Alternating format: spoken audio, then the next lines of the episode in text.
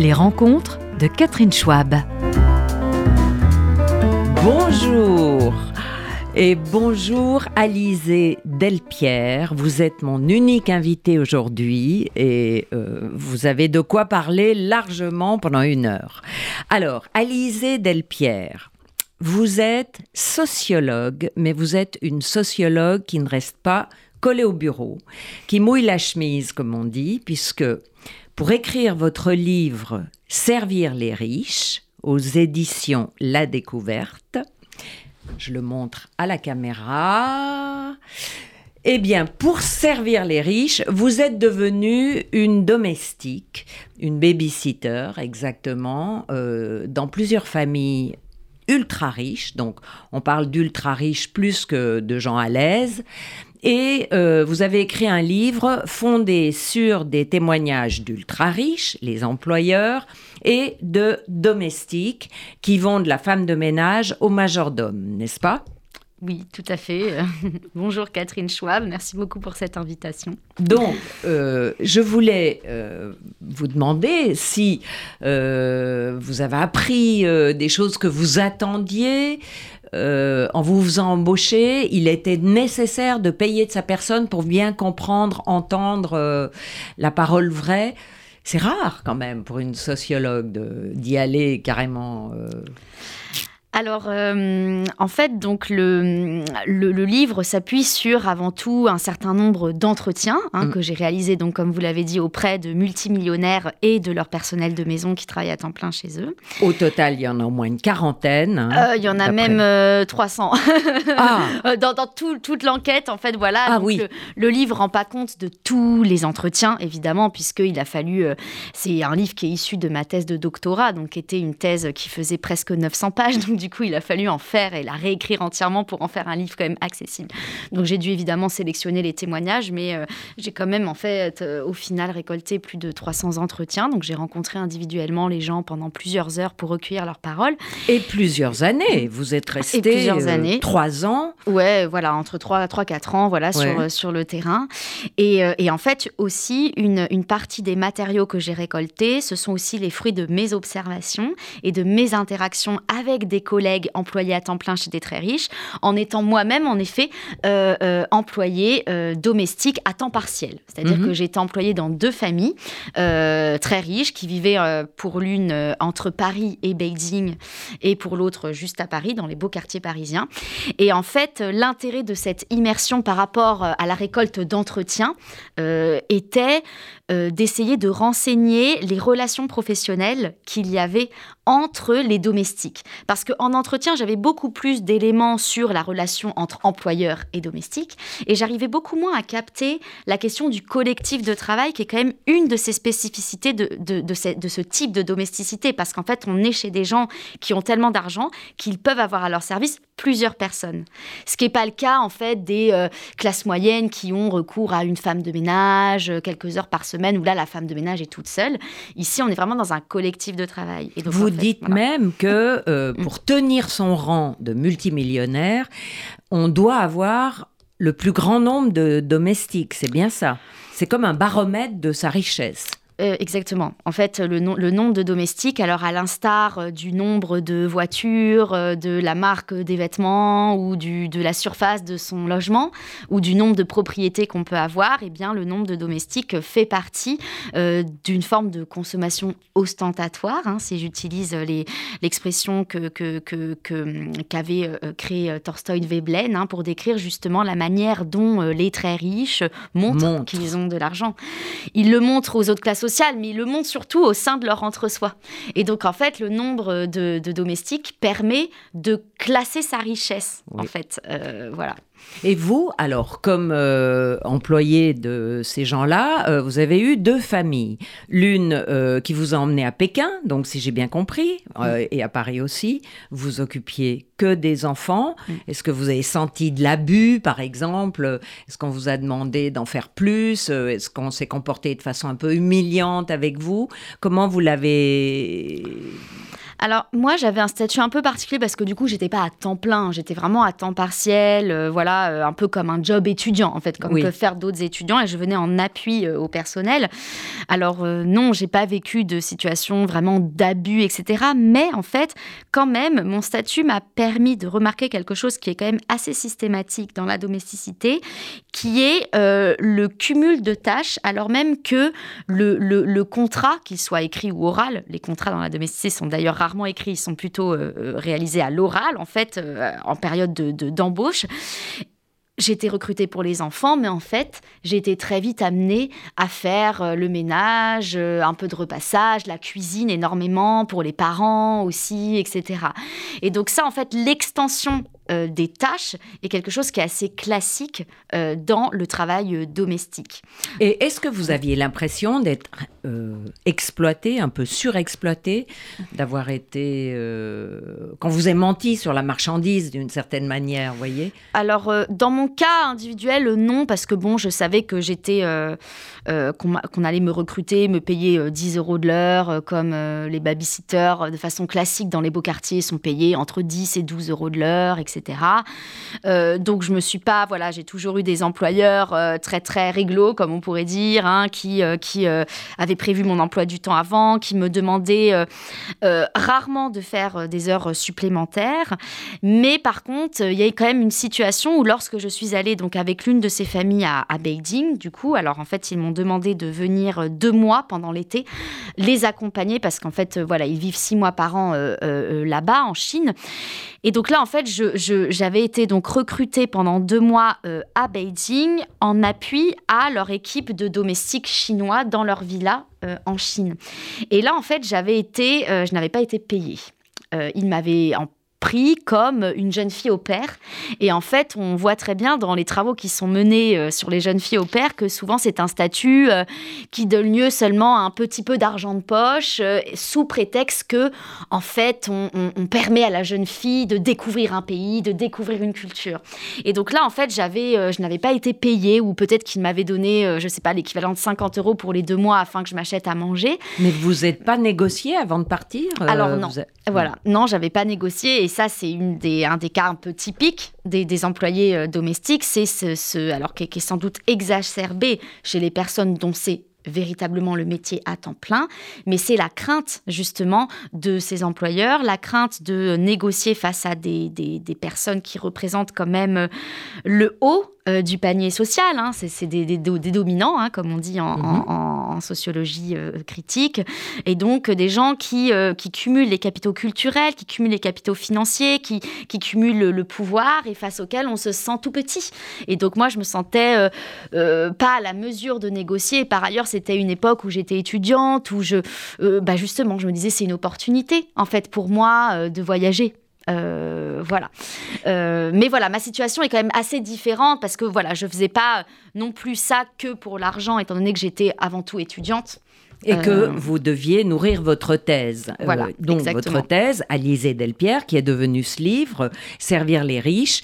Et alors, ce qui ressort de ces enquêtes, après on, on parlera de la façon dont vous les avez menées, c'est quand même un rapport de violence, de violence douce, pourrait-on dire, ou de violence déguisée entre cette classe dominante qui se rend même pas compte de son arrogance et de son mépris, qui croit même qu'elle est très gentille, euh, maternante euh, et autres, et euh, ce personnel qui est lucide sur son exploitation, qui la recherche et en même temps qui euh, ne peut s'en débarrasser, qui, qui est, euh, enfin, expliquer cette sorte mm, mm, de, mm. De, dépendance, de, de, rapport de fascination entre euh, les domestiques, que ce soit une femme de ménage ou un majordome ou une, une nanny.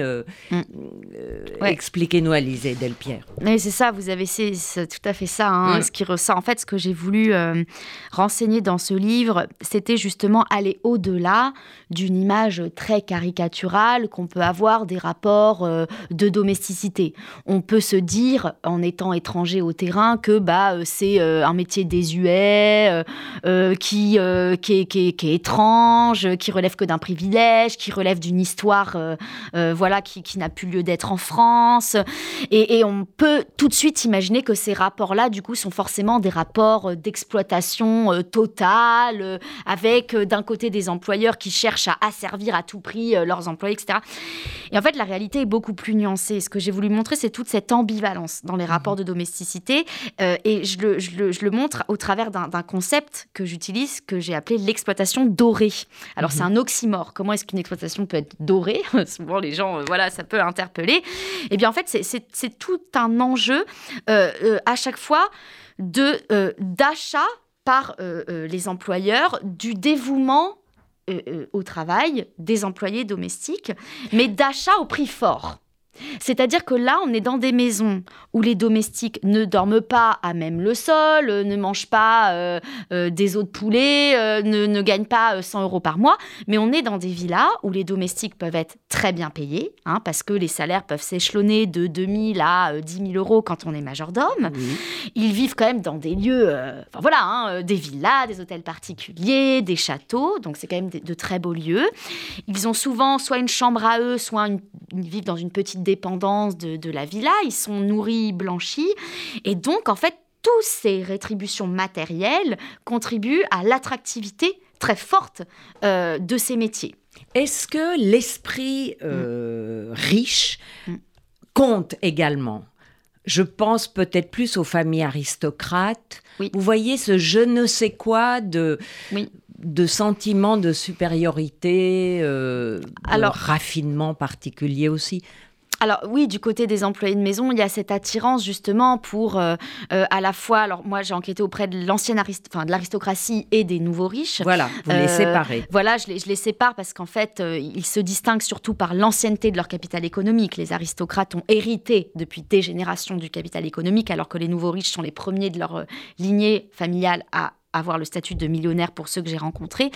Mais en fait, il y a des, y a des, euh, des, des, pratiques de classe, notamment euh, bourgeoises, toute une, la, question de du rapport au goût, du rapport à l'esthétique, de, de l'élégance du style de vie qui attire aussi du personnel de maison qui, euh, qui, qui, voilà, qui est fasciné par, par cette façon-là d'exercer la richesse et qui se traduit aussi dans des formes de rapports du côté des employeurs aux domestiques qui sont du coup des, des rapports qui qui, ne relève pas du tout euh, de, la violence a priori, ou du moins d'une violence symbolique, comme disait Père Bourdieu. C'est-à-dire que les aristocrates mettent un point d'honneur au fait de bien parler à leur personnel, de ne pas les disputer devant tout le monde, de, euh, de, euh, de les, parfois de les vouvoyer ou de les tutoyer quand la relation est plus proche, de faire attention à eux.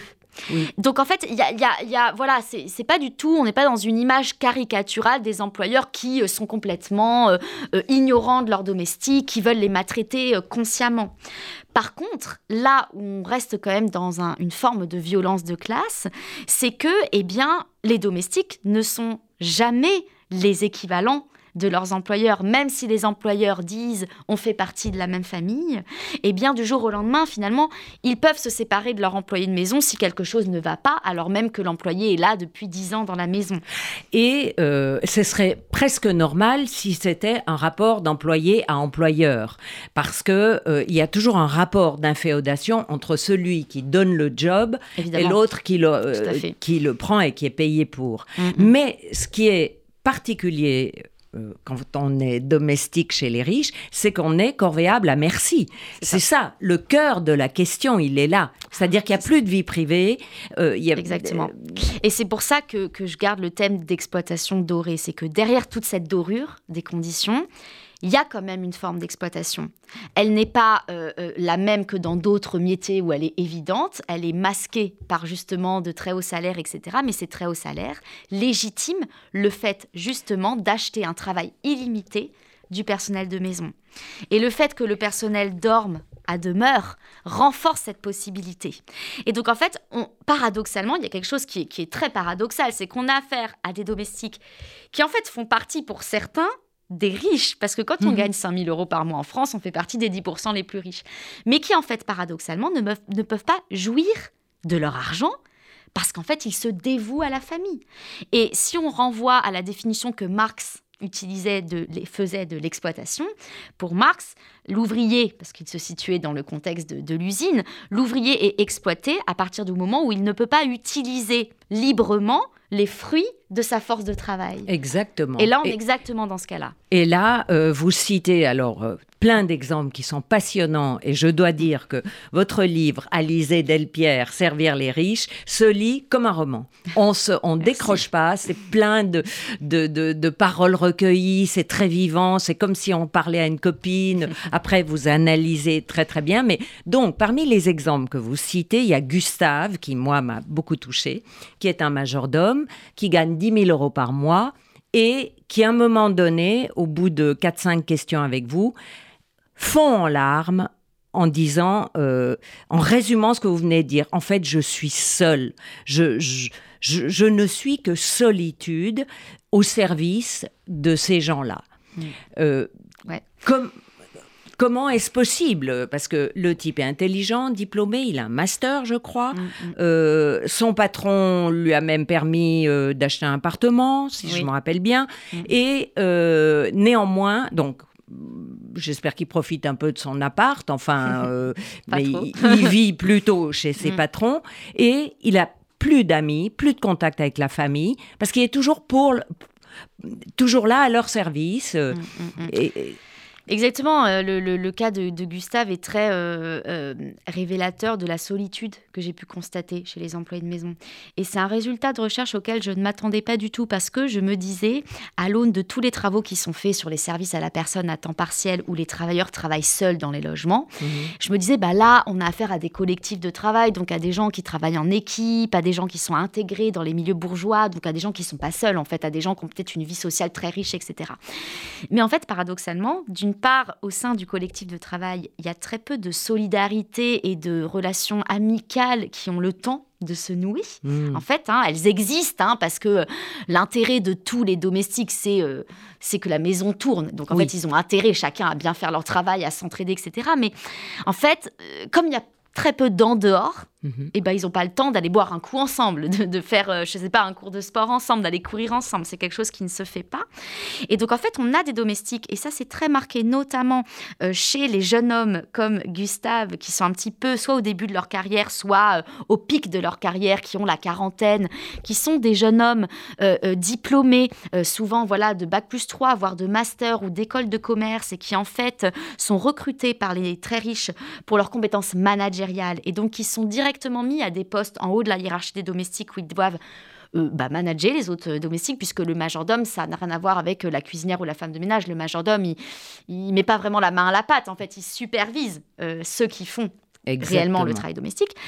Et donc, les, gens, les, les jeunes hommes comme Gustave sont très pris par cette idée de carrière. Et ça, c'est quelque chose de très sexué aussi, l'investissement euh, corps et âme dans la carrière, quitte à... euh, enfin voilà, ne, ne pas construire à côté de vie amicale, euh, familiale, euh, amoureuse, euh, etc.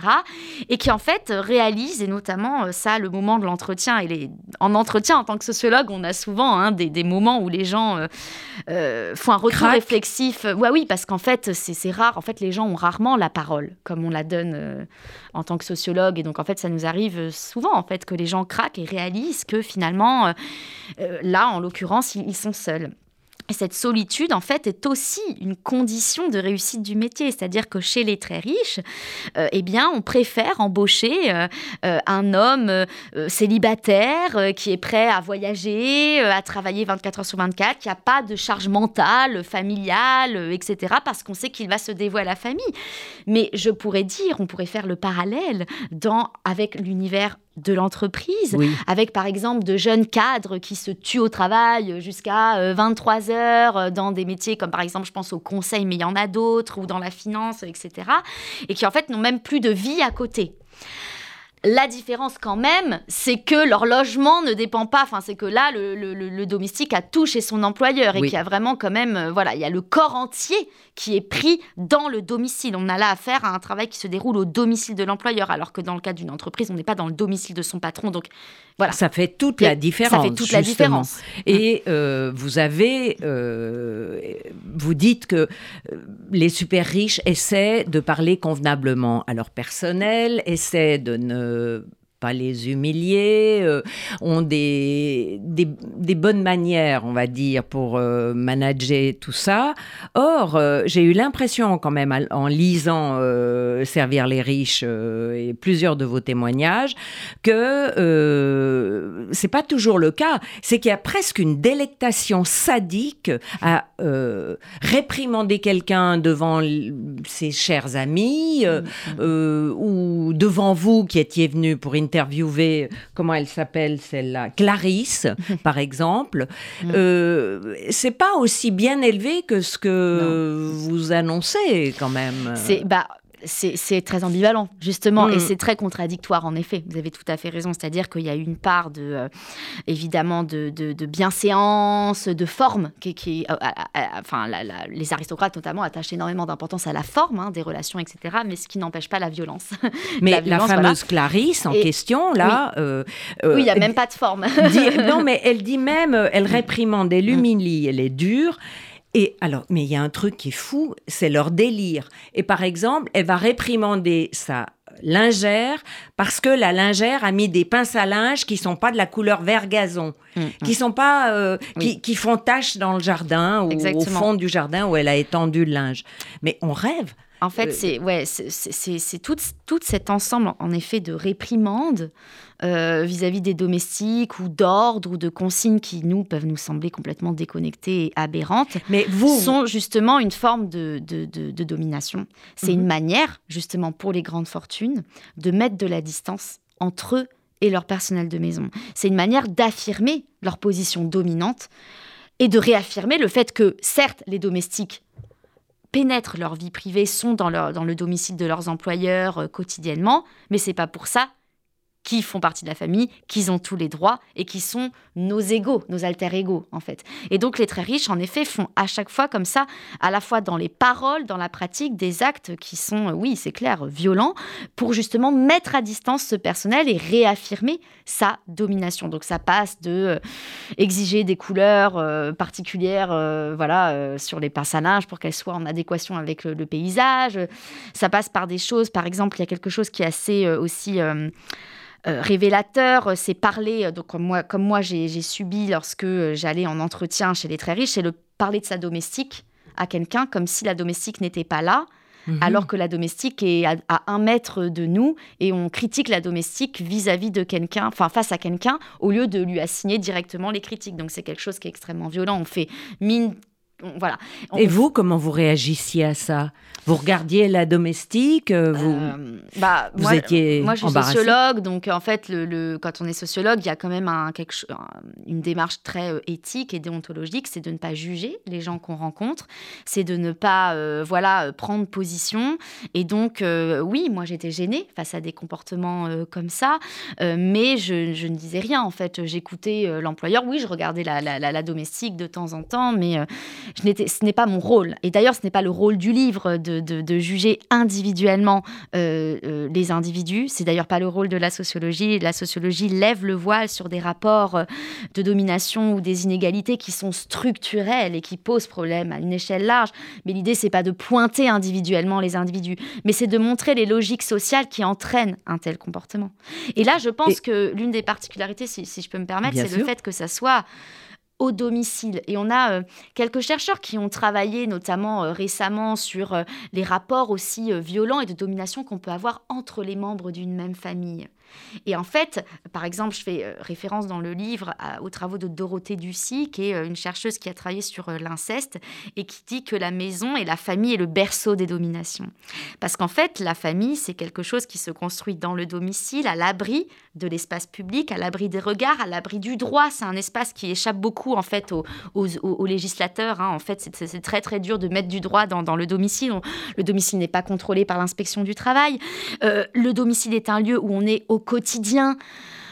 24 euh, heures sur 24 mmh. les uns sur les autres. Et donc en fait, les salariés du domicile, que sont les domestiques, eh bien, rentrent dans ce type de relation de l'intime interpersonnel et donc sont sujets à des rapports de domination aussi euh, très voilà qui, qui, sont un floutage complet entre salariat, euh, famille, euh, rapport de domination, mise à distance et tout cela se mêle et je pense vraiment que le domicile est le lieu justement qui donne une pente glissante à ce type de relations qui peuvent être plus aisément mises à distance en fait, dans, dans, le monde ouvert du travail, bah, bien voilà, évidemment. Exactement, en fait. Mais alors, euh, ce que vous dites aussi, c'est, euh, enfin, ce qui ressort de ce livre, euh, Servir les riches, Alizé Delpierre, c'est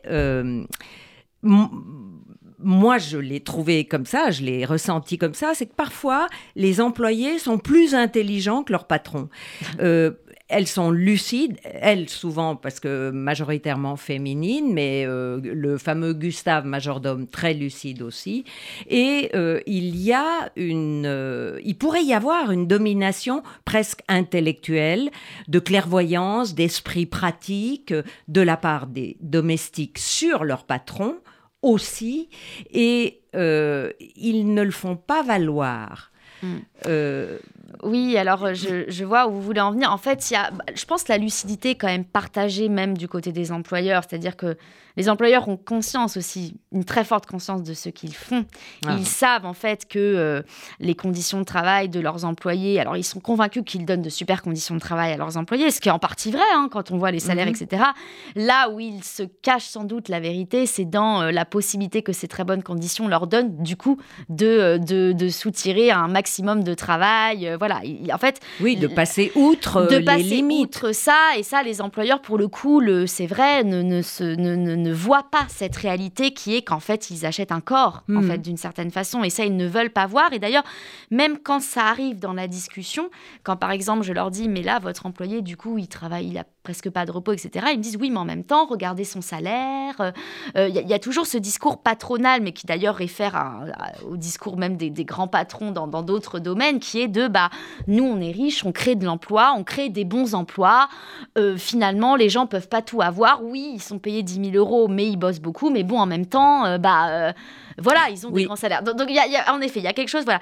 Et du côté des employés, il y a une très forte lucidité de leurs conditions où en fait, ils savent que, eh bien, ils tirent, ils tirent beaucoup d'avantages de cette condition-là, matérielle, mmh. symbolique, Hein.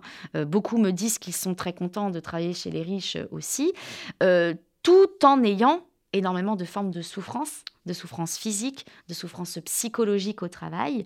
Et en fait, je ne sais pas s'il y a une domination intellectuel euh, sur les, les, employeurs parce que euh, je, bon, le registre de l'intelligence en sociologie est, est, compliqué parce que ça relève plus d'un jugement qu'un autre, mais en tout cas... Ça peut être une intelligence pratique. En fait, voilà, ils savent se, se... Et Pierre Bourdieu appelle ça le sens pratique, justement. Ils savent se dégager aussi des, des espaces de liberté quand même et des petites marges de pouvoir vis-à-vis des consignes que sont données, euh, qui, sont données par les patrons, aussi minimes qu'elles soient. C'est-à-dire qu'on n'est pas dans des univers où il y a euh, de la syndicalisation, on n'est pas dans...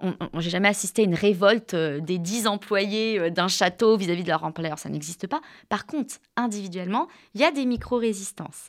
Et donc, ça va passer, par exemple, je vais, je donner un exemple, j'ai eu affaire à une, une, femme, et c'est pas la seule, qui avait eu, une, devait ranger tous les jours du linge dans une très grande armoire, et qui devait à chaque fois descendre à la cave pour prendre un escabeau et pour, pouvoir accéder au dernier, euh, euh, niveau. Au dernier niveau pardon, de, de l'armoire afin de ranger les draps parce que son employeuse voulait qu'elle range des draps dans un certain ordre en fonction des couleurs, etc.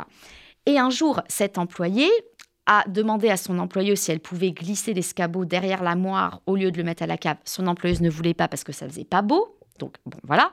Et donc, elle lui a suggéré d'inverser l'ordre des draps et de mettre les draps les plus utilisés en bas et de mettre les moins utilisés en haut, ce qui peut sembler un peu logique, mais comme c'était rangé par couleur, ça ne correspondait pas à cette logique. Et son employeuse a refusé. Mais un jour, son employeuse était sortie toute la journée, et cet employé avait trop mal au dos, était épuisé d'aller à chaque fois descendre à la cave parce qu'il y avait trois étages, c'était un hôtel particulier, c'était immense. Et donc, en fait, elle a décidé d'inverser elle-même l'ordre du linge. Et son employeuse est rentrée le soir, est passée devant l'armoire et elle a vu et elle n'a rien dit. Hmm. Elle a laissé. Hmm. Voilà. Donc, il y a des, c'est un exemple qui révèle ces petites prise de pouvoir quand même oui. des domestiques. Et il y a aussi quelque chose euh, qui est assez amusant au début de votre livre, Alizé Delpierre, où vous avez des SMS échangés entre une gouvernante et sa patronne la patronne lui envoie 200 euh, SMS par jour quand elle prend une pause d'une demi-heure ou qu'elle va répondre à vos questions au café à côté. Mm. Euh, et euh, là, il y a une forme de pouvoir de la part de l'employé qui la tient vraiment au bout des, SMS et du temps d'attente mm, mm, mis à répondre. Tout à fait. Il y, a une, il y, a une interdépendance ou une dépendance. Là, moi, j'avais l'impression qu'il y avait une dépendance, une dépendance de la patronne envers son eh ben, employé. Vous, vous, avez raison, c'est très intéressant parce que cette question de l'interdépendance est, est, est, centrale. Alors, est-ce qu'on peut vraiment dire qu'il y a une interdépendance? C'est passionnant parce que, de fait, euh, on peut se dire, bon, il est plus difficile. En fait, on pourrait se dire, euh, d'une part, que les domestiques sont plus dépendants de leurs employeurs que leurs employeurs sont dépendants d'eux. Pourquoi? Parce que bah, les employeurs peuvent se séparer du jour au lendemain de leur domestique et en retrouver un euh, assez facilement. Alors que pour retrouver du travail du côté des domestiques, euh, c'est peut-être un peu plus difficile dans ce sens-là. Et puis que par ailleurs, si les domestiques sont licenciés, ils perdent tout. Ils mm. perdent leur, leur logement, etc. Donc on peut se dire que quand même les domestiques sont plus dépendants de leur travail, parce que c'est leur euh, vie qui, qui en dépend, que les employeurs. Mais quand on regarde au sein même des interactions et qu'en fait, quand on appréhende par rapport au mode de vie des employeurs, en effet, là où vous avez tout à fait raison, c'est qu'on a une très forte dépendance des multimillionnaires à leur domestique et à la domesticité. Et c'est ça que j'ai aussi découvert dans mon travail, c'est que sans le personnel de maison, les multimillionnaires ne peuvent pas se reproduire en tant que classe sociale dominante. Pourquoi? Parce que pourquoi est-ce qu'ils peuvent s'adonner librement à leur travail, cumuler travail, loisirs, repos, dîner mondains, festivités Eh bien, c'est parce qu'il y a des gens qui, à côté, prennent en charge leurs tâches domestiques et leurs enfants. Euh, si vous êtes euh, parent euh, avec deux enfants, une énorme villa nettoyée et un travail très prenant, c'est impossible de pouvoir cumuler toutes ces activités si on n'achète pas du temps en déléguant le travail domestique à d'autres personnes. Et donc en fait, dans ce sens-là, par rapport au mode de vie qu'ont les classes dominantes multimillionnaires actuellement, il y a une forte dépendance au personnel de maison. Et sans leur personnel, ces gens sont rien. Et ce qui est amusant, mm. vous dites justement que Alizé Delpierre, vous avez eu l'occasion d'écouter des discussions entre amis euh, multimillionnaires qui se passait le tuyau de j'ai trouvé telle perle, je cherche celle-là. Tout se passe par un networking, un bouche à oreille euh, complètement euh, secret, ou en tout cas qui n'est pas du tout, qui passe pas par des agences, mm. pour euh, dénicher la perle rare, c'est-à-dire tant dans la tenue, l'administration du travail, que dans le la discrétion, enfin bref, il y a des dizaines de qualités requises mm. qui sont euh, finalement pas si faciles à réunir dans une seule et même personne. Et donc ces, ces millionnaires et milliardaires mm. euh, se, se concertent les uns et les autres pour trouver le meilleur personnel. Ils se débauchent même parfois, disiez-vous, tel majordome, tel, tel, cuisinier qui est très recherché. Euh, y a il y a quelque chose de l'ordre du marché un peu sauvage euh, dans le personnel haut de gamme. Oui, oui. Euh, alors, y a, c'est un marché euh, un peu informel, enfin même très informel. C'est-à-dire que c'est un marché du travail, en fait. Alors, il existe des agences de placement de personnel de maisons de luxe, mais en fait, c'est ça ne régule pas complètement le, marché, en fait. Hein. C'est vraiment un un petit secteur de niche auquel font peu appel les employeurs et les employés. En fait, tout se fait par bouche à oreille. Mhm. Euh, pourquoi? Parce qu'en fait, c'est un, marché du travail justement où on ne se vend pas tant par un diplôme, vu qu'il n'y a pas. Alors, il y a des gens diplômés, par exemple, on disait tout à l'heure, des majordomes qui ont un, master en école de commerce, etc. Mais sinon, pour la majorité des professions, en fait, on, les employeurs ne recherchent pas un diplôme particulier, ils recherchent avant tout une personne. Et en fait, ce qu'ils vont évaluer, ce sont euh, les compétences d'une personne à l'aune de ses caractéristiques personnel. Et c'est ça, c'est en ça que la personne, avant même que le diplôme, compte. Et que du coup, les employeurs n'ont confiance qu'en leur point de vue. Et quand, quand, euh, quand la confiance que portent d'autres employeurs au personnel. Et donc, on va avoir en fait tout un effet, en effet, de réseau, euh, de voisinage euh, au sein d'une même famille euh, ou au sein d'un, oui, oui, voilà, d'un quartier, d'un immeuble même ou d'une ville. Et vous mm. racontez même que certaines domestiques sont des véritables QG, euh, point chaud, mm. euh, où convergent toutes les propositions, c'est-à-dire qu'elles savent dans la seconde qui pourrait être euh, disponible pour tel et tel milliardaire, mm, pour mm. tel et tel job, le chauffeur, le bodyguard, le cuisinier, le, le, second, et c'est une valorisation supplémentaire. Et, il y a une autre chose que, parce que je vois que le temps tourne, que une question que je voulais vous poser également, euh, Alizé Delpierre. Donc, dans votre livre, euh, Servir les riches, vous parlez également des fameux cadeaux de sacs Chanel, de escarpins, de foulards, de parfums, de choses que la riche patronne euh, offre euh, généreusement à ses employés, c'est-à-dire des trucs qu'elle ne porte plus, dont elle s'est lassée et tout. Je me demandais si euh, il arrive à ses employés de refuser ce cadeau, justement pour pas rentrer dans cette relation d'inféodation. Euh, non. Non. Non, je n'ai jamais rencontré d'employés qui refusaient les cadeaux. Parce que refuser le cadeau, c'est du coup euh, implicitement entrer en conflit avec les employeurs.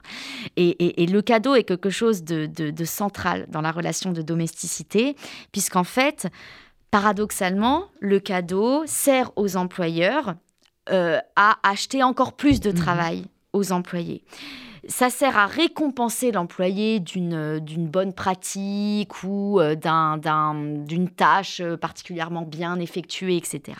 Mais ça sert aussi à anticiper le surplus de travail que va fournir l'employé. Et donc, en fait, ça rend l'employé redevable. Et par ailleurs, donc, donc en fait, les employés et, ça peut sembler aberrant parce qu'en fait, quand on est salarié, le but, c'est, enfin, on est là pour travailler euh, pour les autres, mais en fait, les salariés ont l'impression d'être redevables du don de leur employeur. Mmh.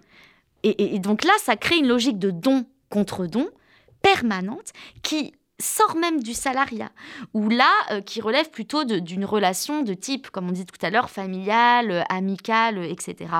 Et alors, les employés ne refusent pas les cadeaux, ils les acceptent, et alors ils ont un rapport un peu euh, pareil, ambivalent aux cadeaux. C'est-à-dire que à la fois, les cadeaux leur fait très plaisir, sincèrement, parce que parfois ce sont des très beaux cadeaux. Et même si ce ne sont pas des cadeaux qui ont une très grosse valeur, même si c'est que le petit sachet de chocolat ramené du week-end à Deauville, les employés sont touchés en fait, d'avoir ces cadeaux. Et en même temps, euh, ils disent parfois que c'est une forme d'hypocrisie parce que derrière le cadeau, euh, le cadeau n'est pas gratuit. Hein. on attend forcément euh, des choses de l'employé. Et par ailleurs, parfois, ils ne comprennent pas aussi l'utilité de cadeaux. Et ça, c'est d'autant plus vrai chez les employés issus des classes populaires qui ont peu de capital culturel et qui se voient offrir, par exemple, des objets d'art contemporain dont ils ne savent pas vraiment apprécier l'esthétique parce qu'on sait que le goût et le jugement esthétique est socialement situé. Hein. Le goût bourgeois n'est pas le même que les goûts des classes populaires, que celui des classes moyennes, etc. Et donc en fait, ils vont cumuler. Moi, je suis parfois rentrée dans des chambres d'employés domestiques où il y avait, où c'était des musées, ah. où il y avait plein de cadeaux. Euh, les employés savent que ça vaut cher. Et donc, ils sont attachés à la fois émotionnellement, mais aussi euh, matériellement, parce que ça vaut cher mais ne savent pas trop quoi en faire. Voilà, euh, elle sortira jamais avec le sac Dior. Euh. Et, par ailleurs, le sac Dior, voilà, alors le sac Dior, on, sait quoi en faire, mais en fait, les employés n'ont pas l'occasion. En fait, de sortir mm. avec le sac Dior. Alors, vous parlez justement euh, d'une forme de, de, ségrégation liée aux origines sociales racial également, mm. parce qu'il y a un racisme qui est quand même bien présent. Mm. Mm. Je découvre que les bodyguards ou les chauffeurs, ça doit être black et grand, euh, euh, qu'on préfère avoir une Philippine ou une Africaine pour faire la cuisine. Et euh, et il y en a une qui dit carrément... En tout cas, je veux pas de Français. Les Français, c'est toujours en train de revendiquer et de réclamer et d'accuser. bref, vous l'avez entendu souvent, ça? Je l'ai, alors en fait, oui, il y, a toute une, une ségrégation à la fois sexuée, euh, raciale euh, du travail. Alors ça se voit dans la division des tâches, mhm. euh, parce qu'on estime qu'en fait, certains, les femmes ou les hommes n'ont pas les mêmes compétences, hein, et donc ça renvoie à une essentialisation sexuée des, des, compétences. Donc typiquement, les nannies, ça va être que des femmes, les chauffeurs, ça va être que des hommes, voilà. Et puis il va y avoir également une essentialisation raciale des compétences, avec cette idée que, eh bien, les noirs vont être meilleurs pour faire telle ou telle tâche, et que les blancs, et eh ben, paradoxalement, autour des blancs et des français, mais en fait, quand ils disent français, ça veut dire blanc, en fait, hein, alors qu'on peut être français sans être blanc, bien évidemment, mais en fait, ça renvoie quand, dans la bouche des employeurs aux blancs.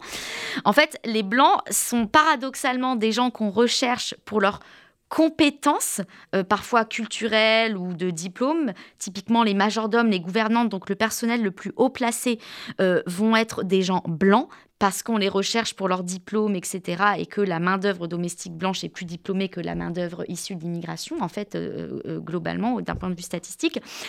Mais d'un autre côté, on sait que c'est des gens qui, du coup, parce qu'ils sont plus diplômés, parce qu'ils maîtrisent mieux la langue française, parce qu'ils maîtrisent, vont être plus enclins éventuellement à négocier leurs conditions de travail. Et donc, il y a certains employeurs qui n'ont pas envie de s'embêter avec cette main-d'œuvre et donc qui vont plutôt avoir affaire à de la main-d'œuvre issue de l'immigration qui va être une main-d'œuvre qui va constituer le, gros du vivier en France de la main-d'œuvre domestique, issue plutôt de classes populaires, beaucoup moins euh, diplômée, et qui, de fait de ces conditions euh, matérielles et euh, du fait qu'ils soient aussi sujets à beaucoup de discrimination par ailleurs sur le marché de l'emploi, mhm.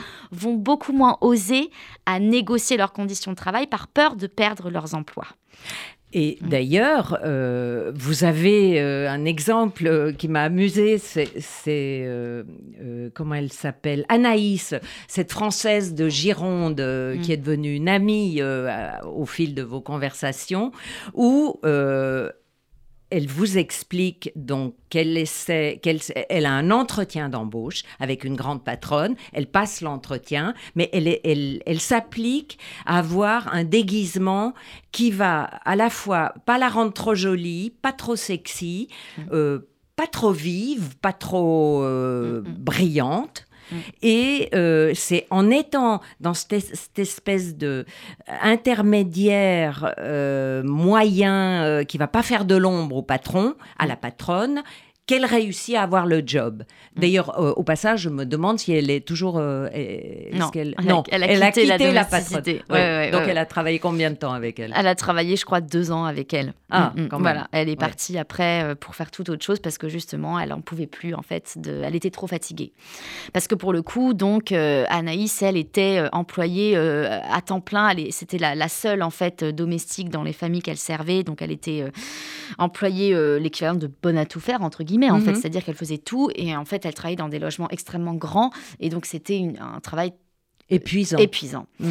Et, ce que vous dites sur le recrutement, en effet, montre très bien euh, le, en fait, le, l'éthos, donc la manière euh, d'être, l'éthos professionnel, la manière d'être corporellement et du point de vue du langage euh, des domestiques, est en fait divisé entre un éthos bourgeois mhm. et un ethos de domestique. Mhm. C'est-à-dire qu'à la fois on doit coller au goût bourgeois, donc quand même être habillé de façon élégante, quand même sobre, chic, mais en même temps on est domestique. Et donc en fait on est en position subalterne et donc on ne doit pas euh, arriver en entretien d'embauche en ayant des vêtements extrêmement visibles, en ayant beaucoup de maquillage quand on est une femme, en mettant en évidence sa beauté, parce que le personnel de maison doit quand même avant tout se fondre dans le décor de la maison et ne pas se fondre dans euh, le décor des patrons. Enfin, c'est-à-dire ne doivent pas faire concurrence, notamment avec les patronnes. Hum. Et, ça, et on l'a peut-être pas dit, mais euh, vous l'évoquiez tout à l'heure avec cette question des SMS. En fait, on dit patron, mais c'est avant tout les patronnes qui recrutent les bonnes et qui contrôlent les corps de leurs bonnes. Je dis bonnes, hein, mais évidemment sans jugement de valeur, hein, c'est un terme générique. Mais elles contrôlent les corps de leurs domestiques parce qu'elles ont euh, une peur, une double peur. Une peur que leurs domestiques les concurrents euh, du point de vue de la séduction face à leur mari ou face aux autres hommes euh, de, des milieux mondains. Et elles ont aussi peur qu'il y ait trop de relations de séduction dans leur équipe de personnel de maison entre les hommes et les femmes domestiques. Et donc elles, ont, euh, elles sont convaincues que euh, s'il y avait des flirts entre le majordome et la gouvernante, et eh ben, du coup, il y aurait plus de, un collectif de travail efficace et que tout tomberait à l'eau, etc. Et donc en fait, il y a un très fort contrôle des corps aussi de la part des patronnes qui ont horreur des domestiques qu'elles juge vulgaire. Et en fait, ce jugement renvoie aussi à une forme de mépris de classe.